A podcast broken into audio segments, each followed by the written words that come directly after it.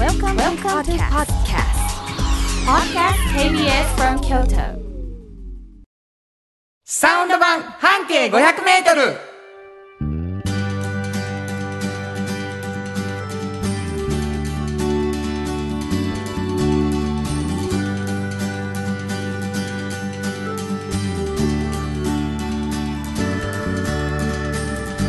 こんにちはフリーマガジン半径 500m 編集長の炎上真子です。サウンドロゴクリエイターの原田博之です。2月26日になりました。はい。いやーもう2月が終わっていくということでございましてね、あのスノボはもう行きまくって終わったんですか？い？や全然ですよ。あのー、3月春春スキー。うん。3月の頭に、うん。あのやっぱりまた行く？そうですね結構ワンシーズンにたくさん行かはるんですよね。そんなことないです今年はねでも雪がうん。あのー、ほんとここ10年で一番いいぐらいいいんですよあ、そうなんや。はいなのへでちょっとまあそれこそ例えば京都からやったら1時間以内で靴切って、うんうんうん。もう小さいスキー場があるんですけど、はいはい知ってます。私スキーしに行ったことあります。あそうですか、うんでもあの開かないめったにもう最近雪少ないから、ああ。で今年はもう年末年始からもう全然普通に開いてたりとかいうのがあって、えー雪がちゃんとあるっていうかねそういうのがあって。まあありがたいことでございます、うん。楽しそうで。いやそうなんです。もうね、うん。あの下手の横好きですけどもね楽しくやっておりまして、あはのあれ何が面白いかというとそのどんな人も来た時よりちょっと上手くなって帰るって。ああ本当に。それまあそれちゃんと教えて先生がねついての。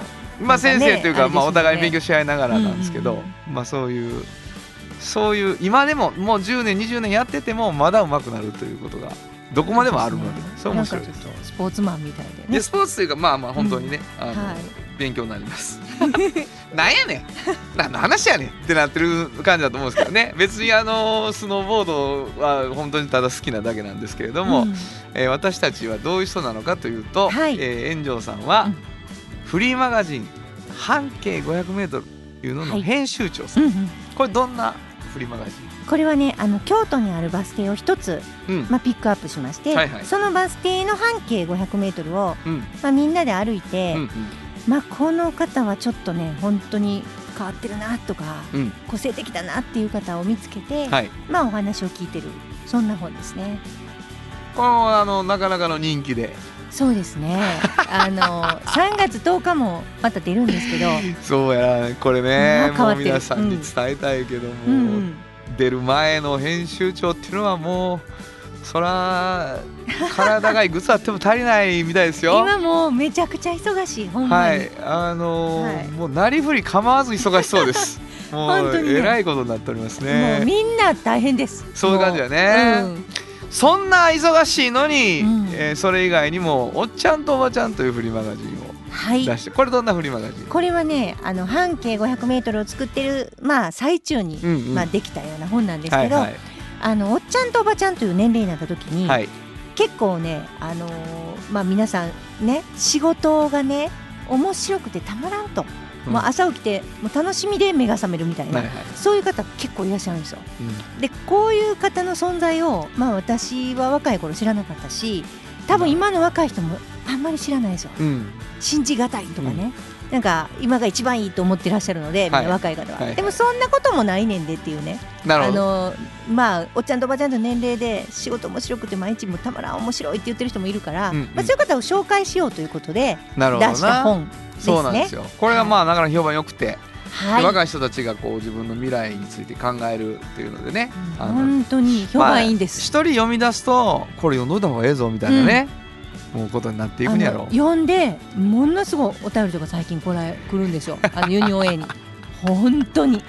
もうあの今日初めての方もお気づきと思うんですけど、えー褒められて断らない編集長としてね 炎上さんっていうのはもう、はい。あー君臨されてるんですいけどもあのー褒められて断らないというよりはやっぱり自信を持って熱量をかけて記事を書いてきたという結果なんだろうと思うんですよ。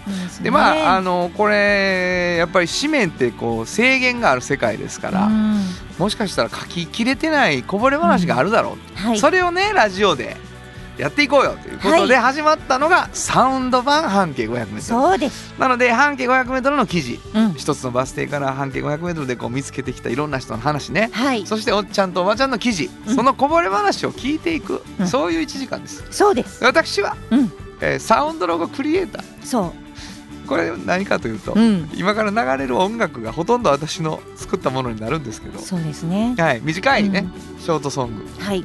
いろんな企業の、うん。とかねコマーシャルみたいなもの。はい。今なってる音楽もうん。僕が作ってるわけでございましてえーそんな2人でやっていく、えー番組でございます、えー皆さんからのお便りをすごくお待ちしております、はい。であのただい送っていただくのもいいんですけれども、うんやっぱ2つのフリーマガジン気になるだろうということで、えー毎週1冊ずつプレゼントしておりますので、うん。えーフリーマガジン希望の方は名前と住所忘れずにはい。書いていただきたいと思います、どこに送ればいいでしょうか？はい、えー、メールアドレスは500アットマーク KBS ドット京都数字で500アットマーク KBS ドット京都こちらまでお願いします。はい。そしてもう一つ非常に大きなプレゼントを今うん。番組やっておりまして、はい。サンパックさんというところのですねフットグルーマー。この足の裏をこうシャシャシャシャシャってぶらしてねはい。お風呂の時にサージしてね超超気持ちのいいね、うんえーグッズがございましてはい。ですね、えーそのフットグルーマーをプレゼントしております、でこれはですねフットグルーマープレゼント希望だけでは、うん。えー当選しません、そうなんですね。うん。そのお便りにですね、うん。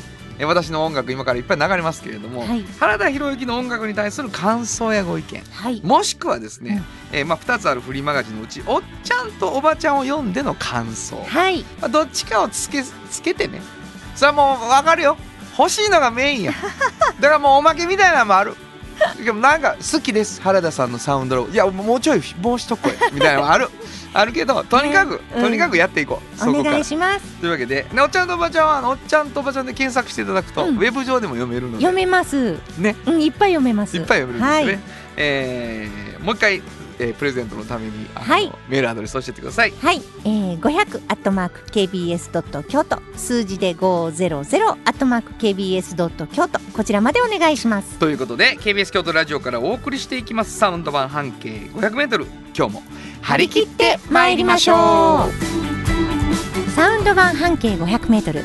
この番組は山陽火星、トヨタカローラ京都、東和、土山印刷、ミラノ工務店、サンパック、かわいい、釉薬局、アンバン和衣庵、日清電機の提供で心を込めてお送りします。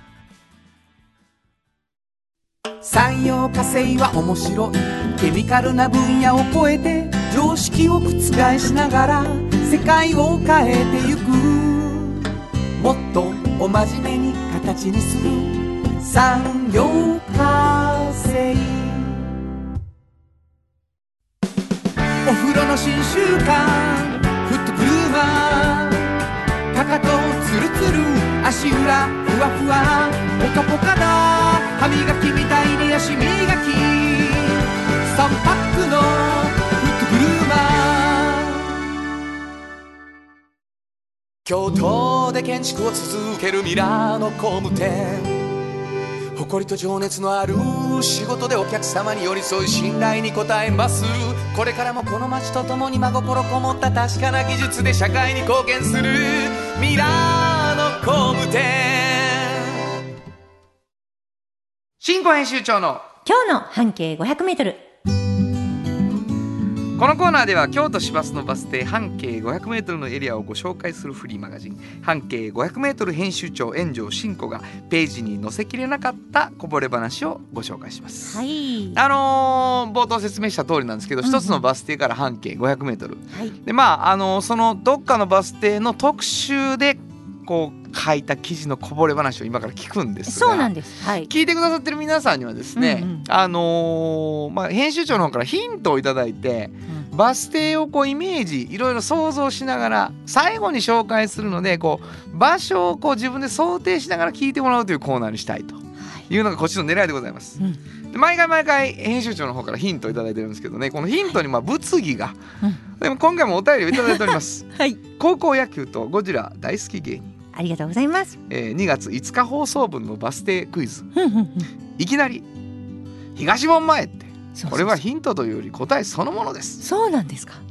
はい。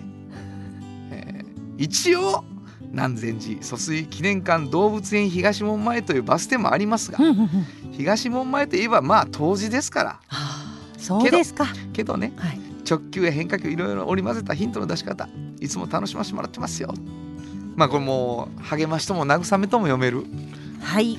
ヒントのそうですね。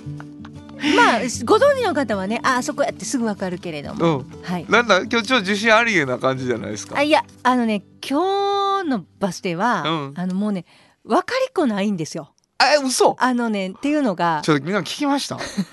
これ出題して分かりっこないんですよ。っ っていうのはっていうのはうんうん。そのその近所の人はねうん。よく知ってるけどうん。もう特徴がなさすぎるんですバス停にね特徴がなさすぎるからという特徴。はいあの名前にね、うん。でもうこれもうだから何々町です。もう町名のあ何々町なんですなるほどねなるほど。分かった分かっで何々を、たうん。もうあの大ヒントを出しますんえでそこでもう考えましょう皆さんでって感じなんですよ。あ。答えは何々町。はい。そしてその何々っていうことについてのちょっとヒントを出します。ははいい。あのよくね人の名字でありますね。例えば炎上町は難しいんですね。だからないんですよ そんなんは。わかります？はい。はい。なので人の名字。なるほど二文字の名字。字。はい。その人の名字が結構よくある名字ってことね。そうそうよくよくまあまあまあそこそこ、うんそこそこある。その聞いたことないってここととははない、うん、そしてそれはなんとか町なんやな。そう。つまり人の名字みたいな町名。そう。思い浮かべていただいて。そうそうそう、ねそうです。はいもうそれぐらいしか、ねもういいんじゃないですか、うんいいんじゃいいと思いますよ、そうですね。うん、僕の知る限りでは原田町っていうのはないのでああはい。あんまり言わんときましょう。はい。おうだからいろいろもうあ行からいろいろやっていただいてねね考えていただいたたくさん考えていただいてそこの何区とか言うた方がいい？やめてよもう言わなくていいですか？わかりました。じゃあ話してる。るうちに分かるかもしれんからわかりました。はい。何はい屋さん？何何何の記事？これはね、うんあのこの辺りをね回っていたら、うんうんあの演劇の演劇のはい、はい、まあ小屋ですね。はいはいはい。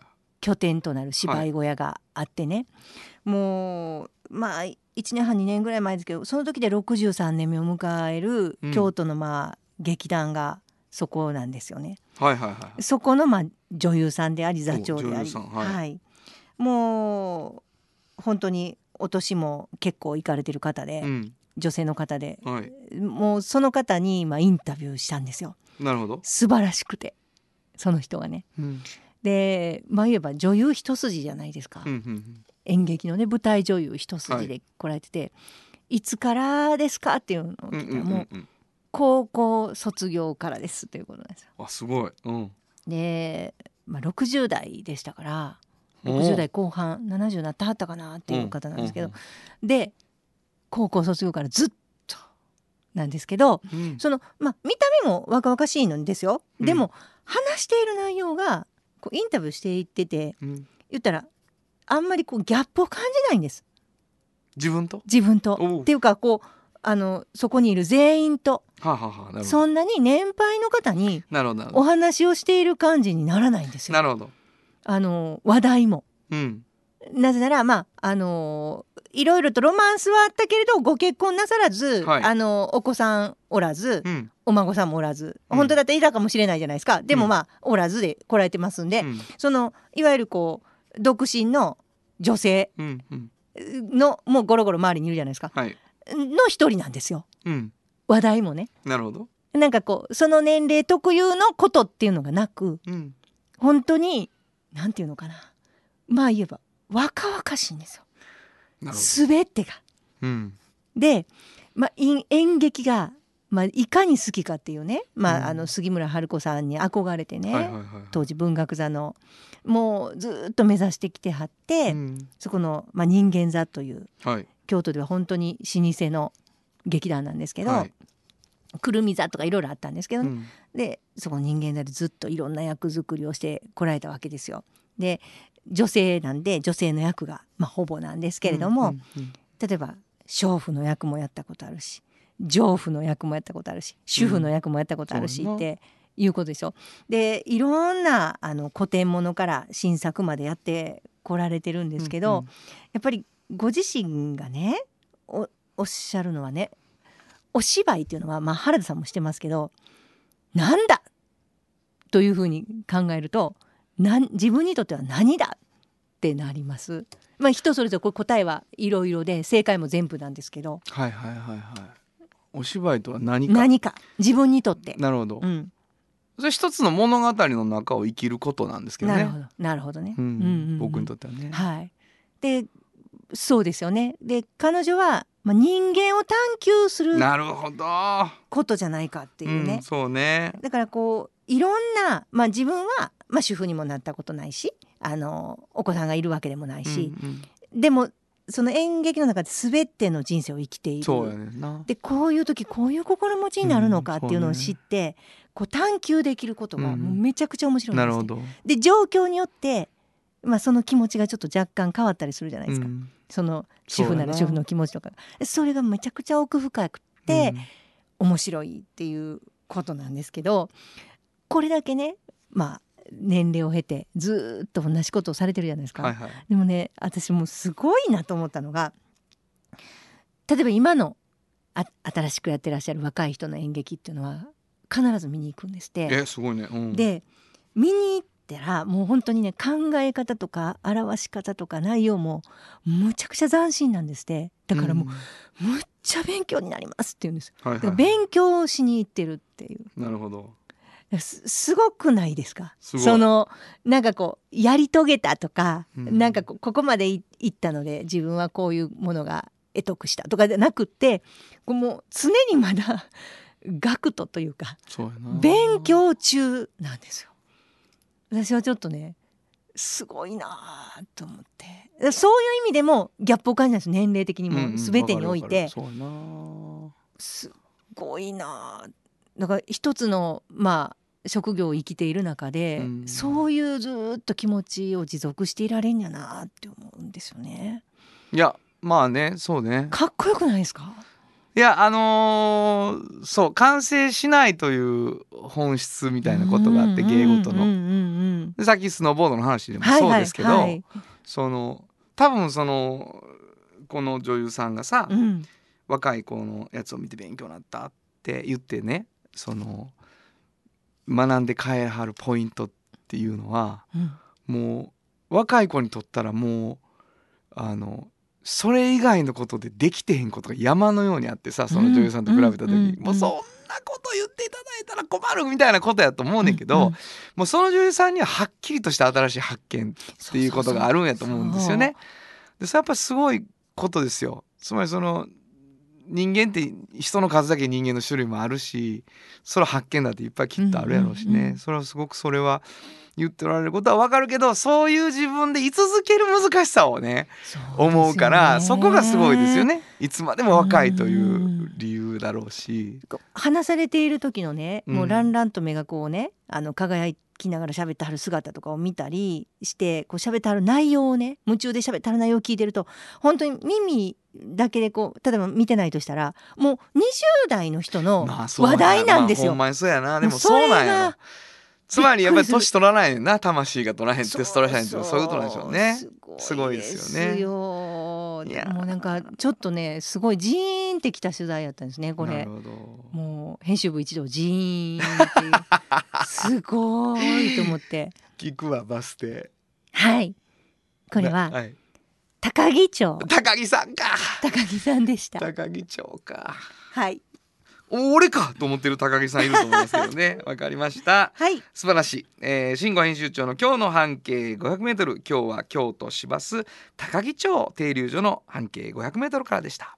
FM94.9 メガヘルツ。AM 1143キロヘルツで KBS 京都ラジオからお送りしています。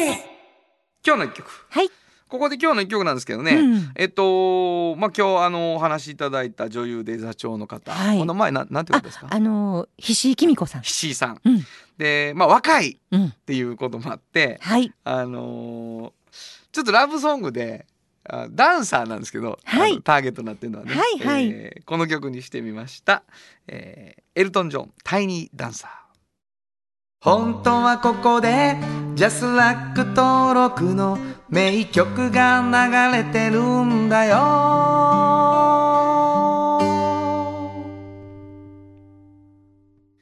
大好きな曲。もうめちゃくちゃ好きこれ。あそうですか。あのあの頃ペニーレイントのあの主題歌だったんですけどめちゃくちゃ好きですねこれ、えーいい曲ですよね、うん。お送りしたのはエルトン・ジョンタイニーダンサーでしたじっと支えて未来を開き京都で100年超えました。大きな電気を使える電気に変えてお役立ち。お役立ちみんなの暮らしをつなぐのだ。日清電気トヨトヨトヨタカローラ京都。カロカロカローラカローラ京都。京京京都のカローラ京都。トヨタの車トヨタの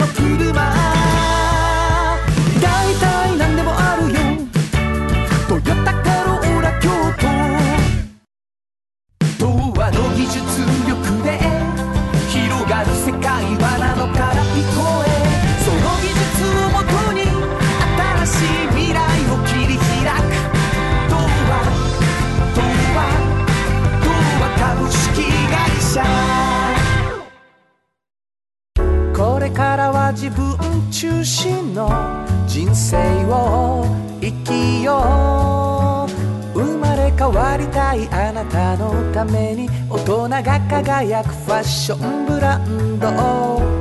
かわいい。原田博之の音楽機構。このコーナーは私炎上真子が独断と偏見で原田さんの曲を皆さんにお届けするコーナーです。ありがとうございます。あのー2月がうんうん。暮れていっとるわけでございまして。はい。やってないんですよ新曲を。そうですね。はいあのー京都新聞で、うんうん。えーハラダイス相談室っはいていうのをやってるんですけど、はい。はい。久しぶりに相談が来ましてね、うんうん。で曲を書きましたので、はい。えー今日はその曲をはい。やってみようかとうん。思うんです、新曲として。その相談のアンサーみたいなことそうなんです、ねそうなんです、えーオレンジという曲を書いたのではい。その曲を聴いてください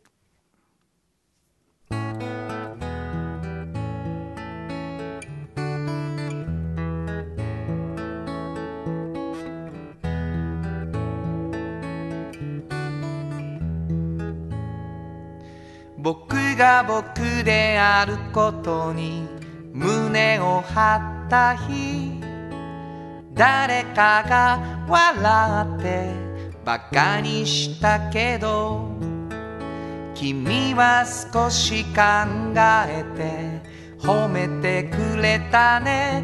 嬉しかったんだよ。忘れないよ。それからの毎日は行ったり来たりでも少しずつ変身し始めている緑の実がオレンジに染まるように僕も少しずつ変身し始めている僕が僕であることに胸を張れた日嬉しかったんだよ。忘れないよ。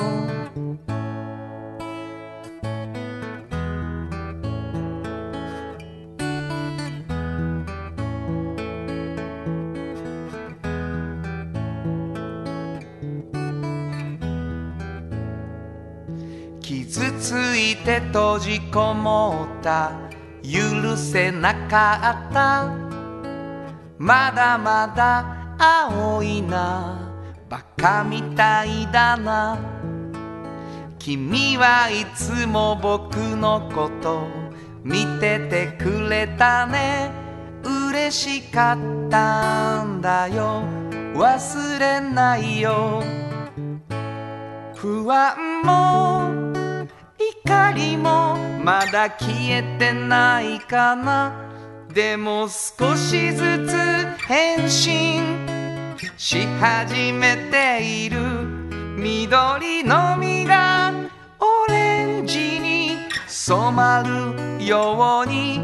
僕も少しずつ変身。し始めている。僕が僕であることに胸を張れた日嬉しかったんだよ。忘れないよ。嬉しかったんだよ。忘れないよ。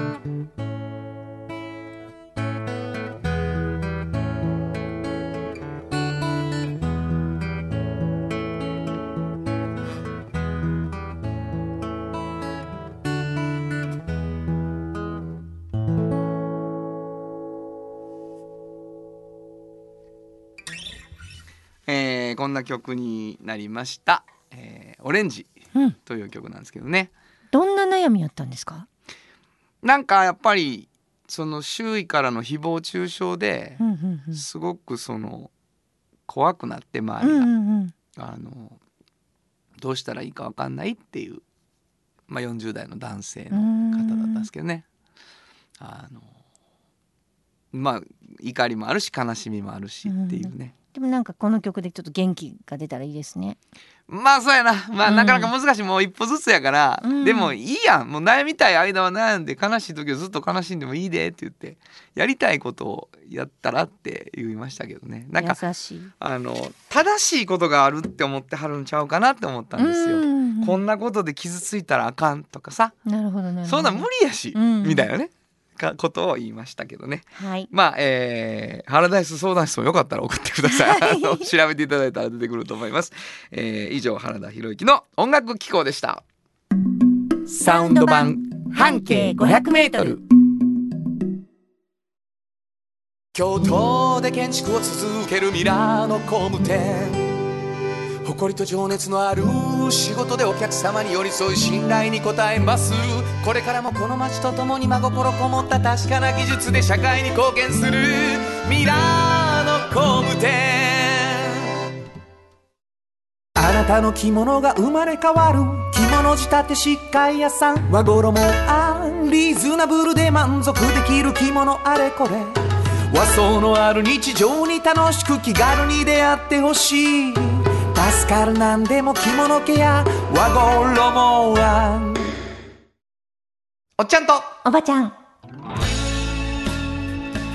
このコーナーでは仕事の見え方が少し変わるフリーマガジン「おっちゃんとおばちゃん」の中から毎日仕事が楽しくてたまらないという熱い人またその予備軍の人々をご紹介します。はい。まああのー半径 500m でもうんこうおっちゃんとおばちゃん的な今日のね女優さんなんかはいも方おられますけれども、えーここはしっかりその人のこう仕事が楽しくてたまらないという部分にフォーカスするということなんですけど。そうですね。今日どんな方？もうねこの方まあおっちゃんという分にはまあちょっとまだ若いかもしれない。いやでも若い人から見たらおっちゃんかなっていうような予備軍とも言えそうな。はい、まあでももう完全にちょっとねあのーまあ、仕事を楽しんでらっしゃる方なんですけどえっと産業大学にね、うん。あの京都産業大学にあの在学してらっしゃる時にはい。あのー一度、まあ、自分がねまあうどんが打てる男になりたいってまず 思ったんと。めっちゃいいやんうどんが打てる男。そう。うん。ね、で、あのーまあ、香川県やなとうどんといえば、まあそうですよ。いうことになるでしょ。そうですね。それでヒッチハイクで、うん。とりあえず行こうみたいな感じで旅旅に出はるんですよ。はい。でで偶然の何代目かで乗せてくれた八百屋のおばちゃんが、うん。その香川でも有名な山内うどんってとこあるんですけど、はいはい。そこに連れてってくれた、はい。まあ、そこでですね短期の修行をして余計にね山内うどんで。もううどんにのめり込むっていう、はいはい。だから大学生の時にだからのめり込んだよね、うんうどん。だから手打ちうどんっていうものに対しても絶対にちょっと人が作れへんぐらい美味しいうどんを作りたいということを決意して、まあ、そっからこの人の、まあ、修行が始まるんですけどはい。この人はまずね、まあ、学校の友達にまず作って食べさせてみるわけですよ。なるほど。でこれいけるん違うんかなね大学の友達が。めちゃめちゃ美味しいよと、うん。君のうどんと。うん。でみんながちょっと褒めてくれたから、はいはいはいこれはもう絶対になりてどんどん思っていくんですよ。そうやな。うん、もうこれはすごいと。でもこの人はでもどんなやって修行していくかってことなんですけどいやもうびっくりしたんですけど全国のねうん。人に評価をしてもらってこようと。ここはもっとこうした方がいいでとかね、はいはいはいはい。日本全国ですよ。はいはいはいだから北海道から沖縄までうん。の人に手打ちうどんを食べさせてね、う。んその場で。はいはい。で意見を聞いていくんですよわかります。もう旅行好きやん。2年間。すごいな。2年間うどんあんぎゃをしはったんですよ。あんぎゃな、うん。まさに。ずーっと原材料も、だからそこで調達しながらかここはもっとこうやでこうやでと聞きながらなるほど。その修行の最中にお嫁さんも見つけえそうなん？栃木に差し掛かったあたりで恋に落ちその人と結局結婚するんですけど。すごいな。ごめんな修行の途中やしあんぎゃは付き合ってや言うて。でもほんまに。すごいやん。でもその2年間の時うにん。その本当に300箇所ぐらい。2年間。すごいすごいすごい。1日1個じゃないからね、はいはいはい。何日間かいるじゃないですかそらそうや。ここやってたここに、うもうすごい礼文と波照間もう全部行ったよだからもうずーっと、はいはい。えそれで今のこれね竹原さんという竹原うどんっていうのを綾部で今やってます竹原うどんさん。そう。なんかさぞかしうまいな。いやもうねだって2年間あんぎゃしてるんですよそらそうやな。しかも全国の人にリサーチしてそう。美味しいっていうのはどういうことかっていそうな。そうそうでこれはこうやであ分かりました。言うてこうあでもこういう人もいたなとか言っそらてそうや。どんどん変わっていくんですよ。なるほど。すごくない？すごいいや私これはちょっとすごいなと思っていてうんなかなかすごいんです。でこれ奥さんまあね栃木で見つけて、うん。今綾部に住んでるけど古民家を古民家を？借りて。う。んでそこでえっ、とまあ言ったら綾部の中って過疎地なんですよ。うん。だからこう少子化やとかね。でうんうん。高齢化やとか、うん。こういろんなもう問題も抱えてそれもなんかこう解決すべく、うん。もう町町づくりみたいなものにもその人参加しながら今。やだの。やったはる老若男女が食べに来る。でもやっぱそのおうどんを食べたくてみんな来るんですけど、だって美味しい理由があるわな、うん。まあ今の話だと俺はやっぱりあのい二つ思うよね。うん。あの褒めた友達、うん。まず最初にな、うんうまいぞお前。もうあのこれはもうねあいいと思うんですよ、うん。あの無責任で。本当に。俺めっちゃ言われたもん。あの初めてのライブで。ああ原田がダラ入るんだけど、あんたダラプロなれんちゃう？いやお前さ 何を？な今から思うとよ。お前はどっかのレコード会社のやつかと。何がわかんねんということですよだけどそういうこと言うじゃない。いやこいけんちゃう？いやお前うどんのこと知らんやん。ただうまかった。だだけどそれがもうあのなんていうかな。そうか。それそれでロケット発射やからね。本当にね。で次やっぱ嫁さんですよ。そっか。そんな2年のアンギャの途中で恋に落ちてる そんなお前なんやと。修行中ちゃうんかと。恋のスペースあったんかというところをなね。だからやっぱりそんなそれだけその普通やっぱり恋は自分の足かせって思うかもしれんところを、いやこの人やって思ってアンギャも連れて行き、ん綾部でもうもう挙句の果てに町おこしまで一緒にさせられてるわけでしょ奥さんは。そうそうそうそう。それはなんかやっぱなかなかのあれです。そのまあ2つね。大んきい。大きいよ。言ったらシンプルなうどんがいっぱいあるんですけどもうやっぱちょっとやっぱりね食べたことない感じですね。まあいい来てみたいな。独特。いやそうやろうな、うん、もう調達してきてるから全ての土地からいろんなものをこう 自分で。だけどそれはなんかあんやろな彼の中にある。いやーすごいです。あの竹原智則さんって言うんですけど、はいはい。あ先ほど私竹原うどん竹松うどんです。竹原智則さんがやってる竹松うどんですね。あ竹松うどん、大問題じゃないですか。すいません竹松うどん。はい竹松うどん。はい竹原智則さんという方がやってます、うん。はいなんですけど、うん。あのーやっぱりん自信が他の人と違うんですよ。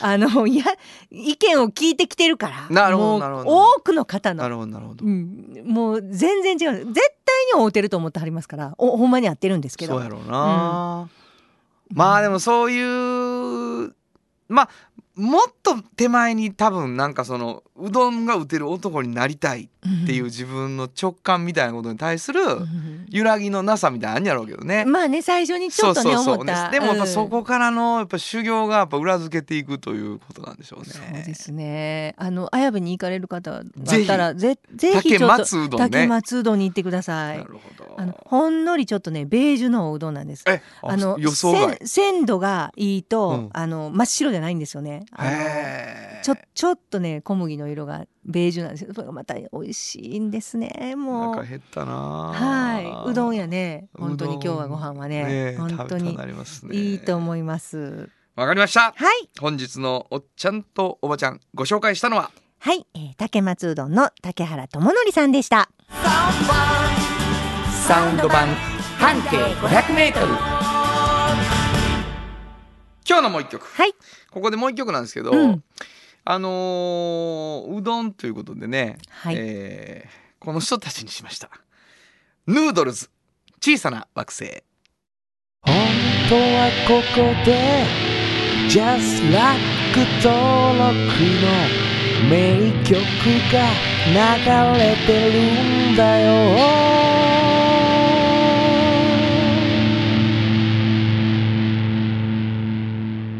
まああの横浜の辺のインディーズシーンからぐっと出てきたね、いい音。いい。いい音なんですよね。いい音。あのわうんかっこいいなと思ってね。ねえ。選んでみました。ヌードルズ小さな惑星お届けしました。童話の技術力で広がる世界は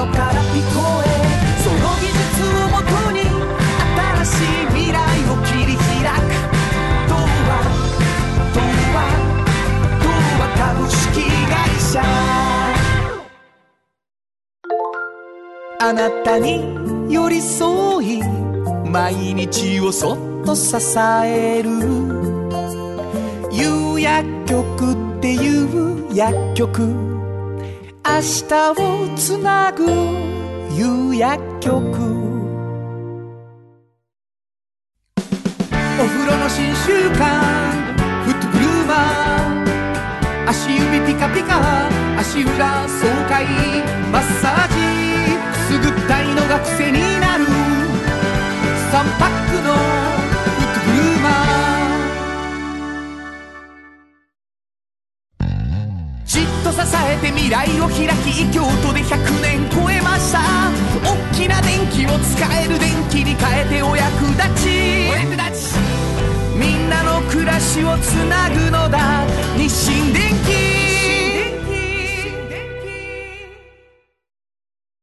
原田博之のサウンド話。このパートはサウンドロゴクリエイターとして大活躍中の原田博之がサウンドに関するあれこれをお話しさせていただきます。ありがとうございます。はい。あのーサウンドロゴ、えー私が作る、まあ、短い原田博之のサウンドロゴ、はい。ねえーこの番組を聞いてくださってる方はもうよーけ知ってはるよ。うん。よーけ知ってはる。うんまああのもともとそのサウンドロゴを園長さんがね僕と出会った時にはい「原田さんこれ面白いですね」ちょっとミニカーみたいじゃないですか、うんうんでたくさん並べると嬉しくなりますよねみたいなことで、私自分のラジオ番組でそれが並んでるイメージがあるんですみたいなことをね、うん言ってくださって「えそんなんだったら全部サウンドロゴだけのラジオ番組いいよねコマーシャルが」っていう話になって一緒にやろうってなったんですけど。そうですね。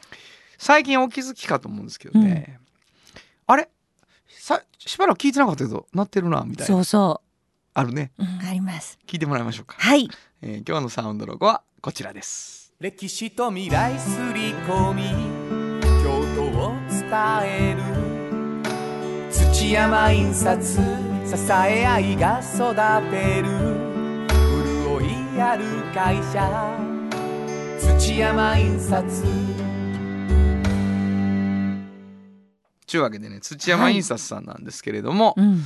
えーまああのこのラジオずっと聞いてくださってる方は、うん。えっ、と去年一昨年の、はい。えーラジオハラダイスに、はいはい。えー土山印刷の社長さんが来られてましたから。来てくださいましたね 本当に、えーなんとなく知ってるぞみたいなね、うん人もおられると思うんですけどね、はい。あの実はこれ社歌の一部なんですよ。うんうんうんうんでえっ、とまあ20秒のサウンドロゴにするんですけど、曲としては3分弱ぐらいあるんかな。なんか京都とか歴史とかいうのがこう言葉に出てくるでしょ、はいはい。だから後ろになんかカツンってこう カツンって獅子落としのあの音があれ聞いてますね。そうなんですね。ねえ。嬉しいわ、うん。あそうなんです。そんな深くないよ。うん。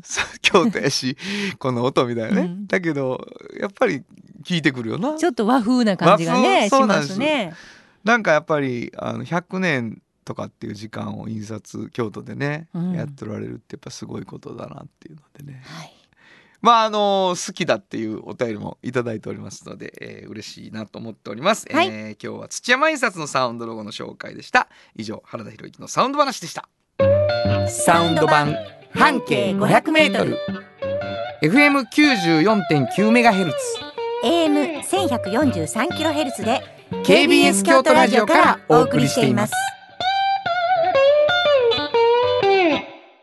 あの話この一曲。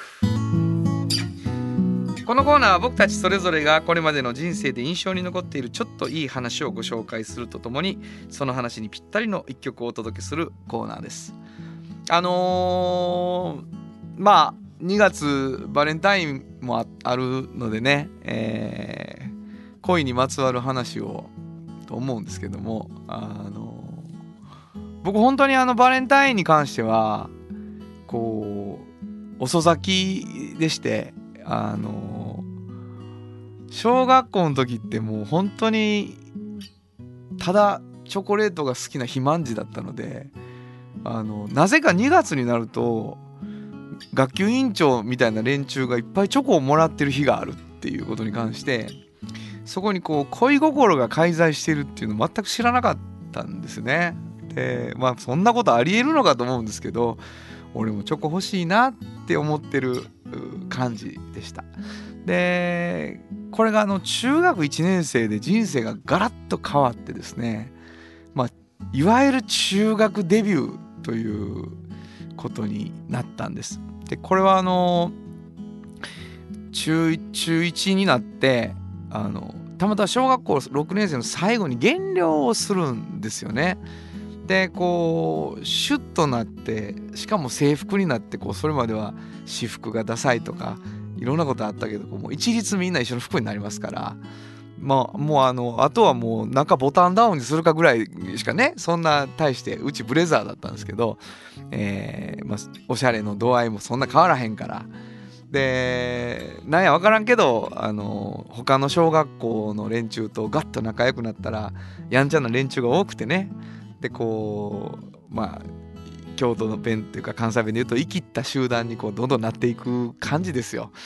で6月ぐらいにあの合唱コンクールっていうのがあってでこれに僕はあの指揮者で立候補するんですねあの中学デビューした僕がねでそこで合唱の指揮をしてでそうこうしてるうちにその指揮者をした後に初めてラブレターというのをもらうんですでそこからまあ半年弱が流れてバレンタインの時にそのラブレターをくれた子が僕にチョコレートをくれるんですよね。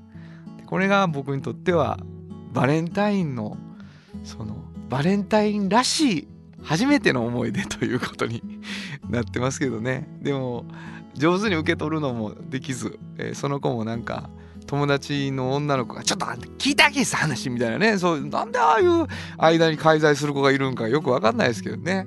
なんか呼び止められて怒られるみたいなねことがあったりしましたけど、えー今となってはあああそこがスタートだったなと思います。ありがとうと思ってます、えーその時に流行っていた、えー曲にしましょう、えー今日の一曲はこの曲です。松山千春恋。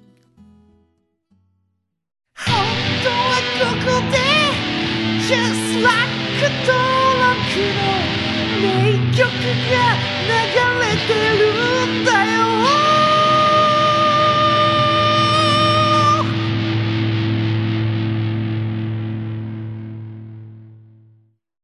産業化成は面白い。ケミカルな分野を超えて常識を覆しながら世界を変えてゆく。もっとお真面目に形にする産業化成。トヨトヨトヨタカローラ京都。カロカロカローラカローラ京都。京京京都のカローラ京都。トヨタの車トヨタの車。大体何でもあるよ。トヨタカロー。ラ歴史と未来すり込み京都を伝える。土山印刷支え合いが育てる。潤いある会社。土山印刷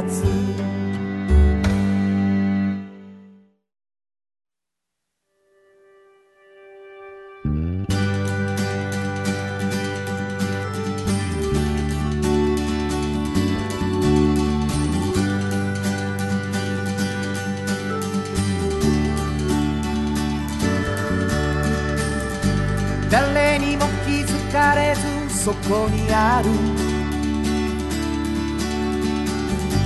素敵なこだわりと哲学を見つけて感じて言葉に変えてみんなに届けてみようかな。一人の職人歩み来た。その道を振り返り遡る。きっとそれは誰かが未来を描く。道しるべにだって。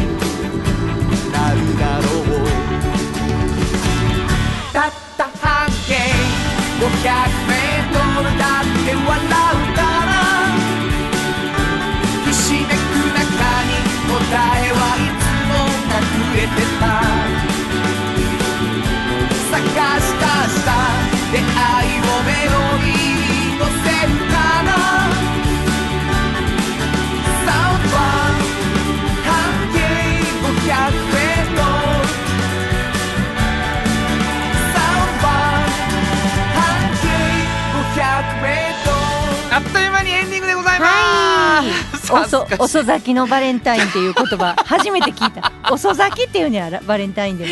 いやいや、ね、まあな、そうよもうええちょそっとしといて。わかりました。そっとしときます。ほんまに。そっとしときましょう。はい。ははいい。あ、お便り来てます。なんか来てるの、はいははいい。。えっとラジオネーム村田さん。ありがとうございます。ありがとうございます。京都のフォークソング第二弾期待しております。お、これねまだまだ作れないんですけど。出るんですか？いやあの出そうと思ってるんですあ、よ。思ってられる。はい。多分あのいろんなアーカイブで聞かれてるのかな昨年の放送を聞いておりましたらもう、これはどうも佐伯健三さんとタッグで企画が進むのかなと勝手に想像を膨らませておりますなるほど、佐伯さん来られましてえね。えもう本当に京都のフォークについてもう詳しくね。はいハラダイスでもは語っていただきましたけども。いいすごいからね。いや、それいいじゃないですか。そうですね、はいあの頑張ってね、はいまあ進めていこうと思ってるんですよちょっと編集長っぽい。ちょはいっと編集長っぽいぞ。はい。本も出しているぞっていそうですねよ。いろんな本出してますよ。はい、はい、えーまあえーっと私たちの番組あの2つのフリーマガジンが元になってるんですけどね、はい。これあのプレゼントしております。はい。ので、えーぜひですねプレゼント希望でメールを送っていただきたい、はい。どこに送ればいいでしょうか？はい、えー、メールアドレスは500アットマーク KBS ドット京都。数字で500アットマーク KBS ドット京都。こちらまでお願いします。炎上真子さんがね編集長として出しているフリーマガジン毎週1冊ずつ、はいそうです。ね。そしていつか出るんでしょうかね。京都のフォークソング2はい。的なやつが。ねえなんとか。盛大にあれしようさなんかイベントしたいよ。なんか出たら。出た暁には、ね、俺もフォークシンガーとしてこうそうですよね、うん。はいはい。なんやろものすごいあしらわれたものすごいあしらわれました、えーそしてですねプレゼントもう一つありまして、えーはい。三泊さんよりいただいておりますフットグルーマー。はい。えーこれもプレゼント希望の方送ってください、はい。えーフットグルーマー希望の方は原田博之の音楽に対する感想やご意見またはおっちゃんとおばちゃんを読んでの感想を送ってください、ということになっております、えーもう一回メールアドレス言っときましょうか。どこに送ればいいですか、メールアドレスは500アットマーク KBS ドット京都数字で500アットマーク KBS ドット京都こちらまでお願いします。よろしくお願いします。ということで午後5時からお送りしてきましたサウンド版半径 500m お相手はフリーマガジン半径500メートル編集長の炎上真子と。サウンドロゴクリエイターの原田博之でした。それではまた来来週。サウンド版半径500メートル。この番組は山陽火星トヨタカローラ京都東和土山印刷ミラノ工務店サンパックかわいい釉薬局アンバン和衣日清電機の提供で心を込めてお送りしました。